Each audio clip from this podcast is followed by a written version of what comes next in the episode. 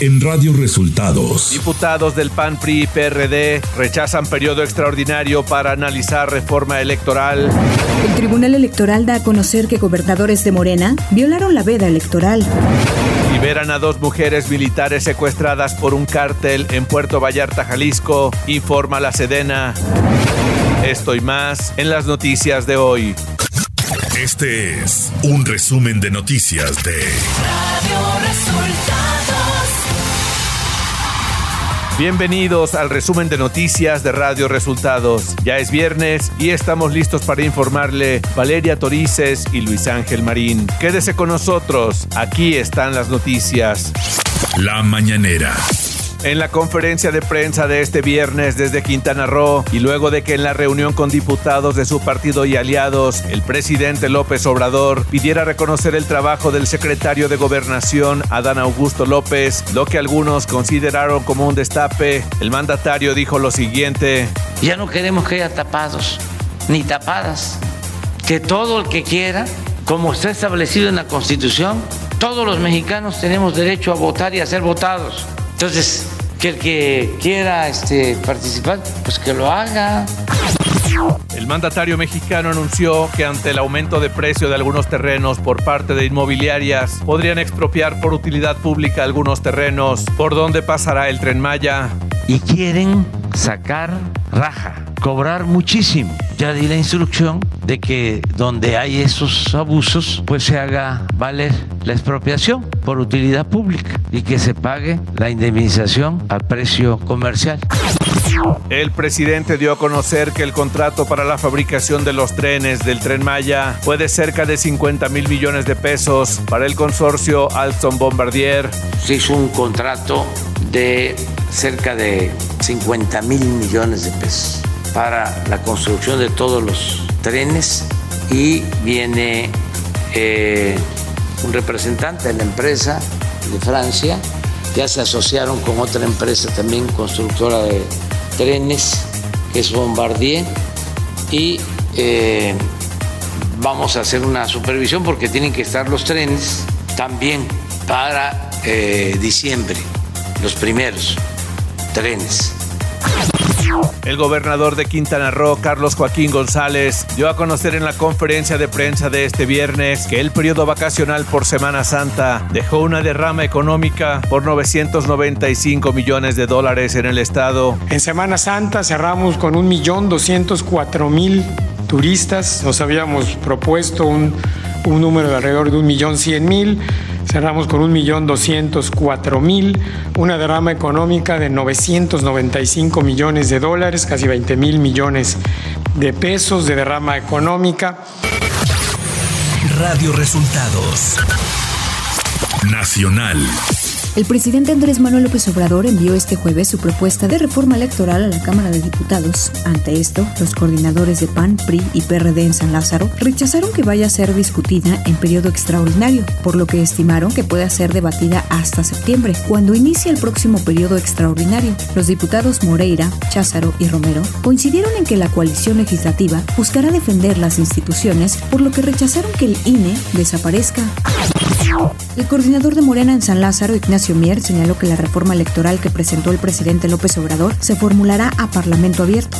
Mier Velasco consideró que la propuesta es un acto de congruencia política por parte del Ejecutivo Federal y una respuesta al reclamo de los mexicanos. Por su parte, el consejero presidente del INE, Lorenzo Córdoba, sostuvo que cualquier reforma electoral debe lograrse por amplios consensos, de lo contrario, a futuro podría ser un problema. Si hacemos una reforma con el hígado, nos va a ir mal a todos. Tiene que ser objetiva, informada, bien sustentada, añadió Córdoba. El presidente Andrés Manuel López Obrador se reunió la mañana de este jueves con diputados de Morena, Partido Verde y el Partido del Trabajo en Palacio Nacional para agradecer su actuación en el debate y votación a favor de la reforma eléctrica, pese a que no fue aprobada por la falta del aval de los legisladores de oposición, a quienes llamó traidores a la patria. Economía. De acuerdo a datos del INEGI publicados este viernes, la economía de México regresó al crecimiento en los primeros tres meses de 2022, después de estancarse en el último semestre del año anterior. El Producto Interno Bruto avanzó 0.9% en el primer trimestre con respecto al trimestre anterior, de acuerdo con lo estimado por el INEGI. Esto se debe a una sólida demanda estadounidense de productos manufacturados. La economía de México a tasa anual creció 1.6% entre enero y marzo, las estimaciones. Clima. Este día, una línea seca se extenderá sobre el noroeste de México e interactuará con un canal de baja presión y con la entrada de humedad del Golfo de México, generando lluvias con intervalos de chubascos, descargas eléctricas y posible caída de granizo en Coahuila, Nuevo León y Tamaulipas. Un segundo canal de baja presión se ubicará sobre el centro, oriente y sureste del país, originando chubascos, descargas eléctricas y posible caída de granizo en dichas regiones. Además de lluvias puntuales fuertes en Chiapas, prevalecerá ambiente cálido a muy caluroso en zonas del norte y occidente de la República Mexicana con temperaturas de 40 a 45 grados en zonas de Chihuahua, Sinaloa, Nayarit, Jalisco, Zacatecas, Michoacán, Guerrero y Morelos. Ciudad de México. La bancada del PAN en el Congreso de la Ciudad de México acusó a sus pares de Morena de reventar la sesión de este jueves para evitar debatir sobre las muertes en el accidente de la línea 12 del metro a casi un año de ocurrido. El PAN propone crear una comisión especial que investigue las causas del accidente en la línea 12 en Tláhuac y agregaron que no hay marcha atrás para implementarlo, aunque Morena en el Congreso local reviente las sesiones ordinarias en perjuicio de las víctimas que demandan justicia. Información de los estados. La Secretaría de la Defensa Nacional informó que la tarde de este jueves fueron liberadas las dos mujeres militares secuestradas en Puerto Vallarta, Jalisco. Las militares, con rangos de subteniente y sargento, fueron localizadas en las inmediaciones de un centro comercial, donde fueron liberadas por una célula del cártel Jalisco Nueva Generación, informó el ejército. Cientos de universitarios, maestros y padres de familia exigieron justicia por el homicidio del joven, del joven Ángel Yael Ignacio Rangel, estudiante de la carrera de agronomía de la Universidad de Guanajuato, que murió al ser atacado por un elemento de la Guardia Nacional. Los manifestantes se congregaron este jueves, cerca del mediodía, en el acceso al complejo de la División de Ciencias de la Vida, en el municipio de Irapuato, Guanajuato, donde colocaron moños negros, flores y veladoras en memoria de la víctima.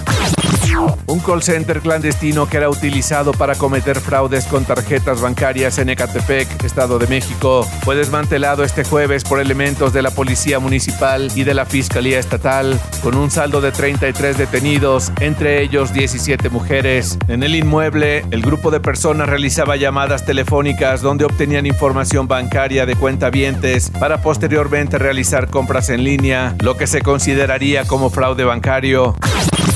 El titular de la Unidad de Inteligencia Financiera de la Secretaría de Hacienda, Pablo Gómez, afirmó que el gobernador de Tamaulipas, Francisco García Cabeza de Vaca, sigue en la lista de personas bloqueadas luego de que un tribunal federal ordenó el descongelamiento de sus cuentas bancarias. El titular de la UIF argumentó que se tiene una cerrada oposición judicial sobre la lista de personas bloqueadas. La gobernadora de Baja California, Marina del Pilar Ávila, firmó un convenio con el gobierno de Michoacán de Alfredo Ramírez Bedoya para generar una estrategia conjunta en beneficio de los migrantes michoacanos que están en Baja California, procurando evitar cualquier forma de vulnerabilidad de dicha población. Durante la firma del acuerdo, Marina del Pilar Ávila sostuvo que un alto porcentaje de las familias migrantes que arriban a Baja California buscando mejores oportunidades proceden de entidades del sur del país, siendo Michoacán una de las principales. Los magistrados de la Sala Especializada del Tribunal Electoral del Poder Judicial de la Federación determinaron que los gobernadores de Veracruz, Cuitláhuac García y de Sonora, Alfonso Durazo, difundieron en periodo prohibido propaganda gubernamental sobre la consulta de revocación de mandato, violando así la veda electoral. Radio Resultados. Internacional. La capital de Ucrania fue golpeada este 28 de abril con misiles durante la visita del secretario general de la ONU, Antonio Guterres, quien promete evacuación de Mariupol. Vladimir Putin quiso humillar a la ONU, dijo Volodymyr Zelensky. Esos bombardeos dicen mucho sobre los esfuerzos de los dirigentes rusos para humillar a la ONU y a todo cuanto a esta organización representa, dijo Zelensky en un video publicado en Telegram. El alto representante de la Unión Europea para Asuntos Exteriores y Política de Seguridad, Joseph Borrell, afirmó este jueves que los contratos de gas con Rusia no se pagarán en rublos y agregó que no descarta la posibilidad de reabrir el debate sobre un posible embargo de hidrocarburos. El bloque europeo rechazó imponer un embargo al gas o al petróleo rusos y descartó también un impuesto a la importación de carburantes, detalló el alto funcionario.